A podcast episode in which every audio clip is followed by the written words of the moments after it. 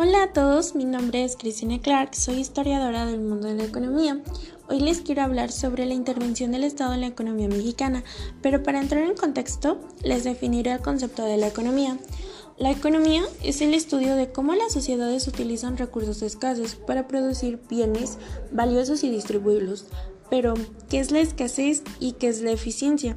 Bueno, la escasez es una situación en la que los bienes y servicios son limitados en relación con la demanda. Y la eficiencia es la optimización de recursos para obtener a la mayor cantidad de beneficiarios posibles, es decir, lograr más con menos. Ahora bien, ¿cuál es el papel del Estado en la economía? Bueno, recordemos anteriormente que el modelo clásico con el representante Adam Smith establece que el gobierno o Estado no debería interferir en la economía. Este tiene que ser un libre mercado y buscar el interés individual. Él creía en una mano invisible que ponía en equilibrio la economía. Sin embargo, el modelo keynesiano, con John Keynes, dicta que el gobierno es responsable de generar condiciones y agilicen a la economía. Actualmente, sabemos que el Estado participa en la economía estableciendo reglas y condiciones para evitar injusticias, regular transacciones entre particulares y es proveedor directo de bienes y servicios. Ahora sí, hablaremos sobre la intervención del Estado en la economía mexicana actualmente. Bueno, sabemos que el mundo está viviendo una pandemia que pondrá a prueba la resiliencia de los sistemas de salud y de la economía a nivel global. En México hemos tenido efectos macroeconómicos, como la moneda mexicana se depreció más del 30% a finales de febrero, el colapso del sector turístico, la disminución esperada de las empresas, la disminución de las exportaciones, el colapso en el precio del petróleo y el papel de las expectativas. Bueno, todos estos factores reducen la cantidad de dólares en la economía mexicana. Bueno, como sabemos, la actual pandemia sorprendió a México en una posición fiscal delicada no obstante, el gobierno puede utilizar a su favor el compromiso que cumplió para tener un supersitbit primario para dar certidumbre sobre el futuro comportamiento en las finanzas públicas. Pero, ¿cómo puede el gobierno responder a la pandemia? Tenemos que ver que puede evitar que las empresas entren en bancarrota debido a una menor demanda de sus bienes y su incapacidad de producirlos.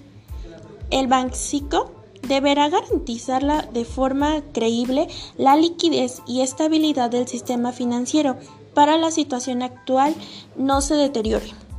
Lo más urgente es proteger a la población más vulnerable. El mensaje será claro.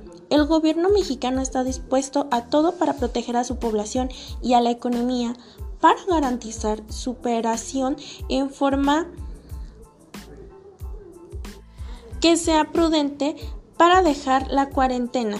Esto además disminuirá la posibilidad de un ataque especulativo contra el peso. Para financiar estas políticas, el gobierno tiene tres opciones. 1.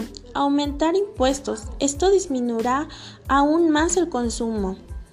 2. Reorientar el gasto. Una redefinición del gasto sería deseable, pues no implicará la emisión de deuda para lidiar con el, con el cheque.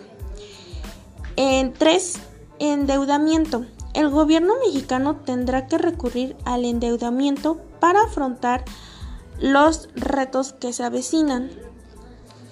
Ahora, el gobierno debe asegurar recursos suficientes para lidiar con la posible crisis antes de llegar a este punto, especialmente cuando se desconoce la duración del choque. 2.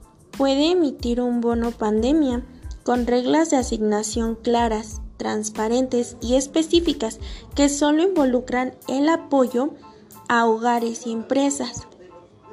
El gobierno podría reducir el IVA temporalmente y ofrecer subsidios en las tarifas de agua, electricidad y servicios, principalmente para personas con bajos recursos, pues estas son las primeras afectadas en esta pandemia. Ese es cómo podría intervenir el Estado en la economía mexicana.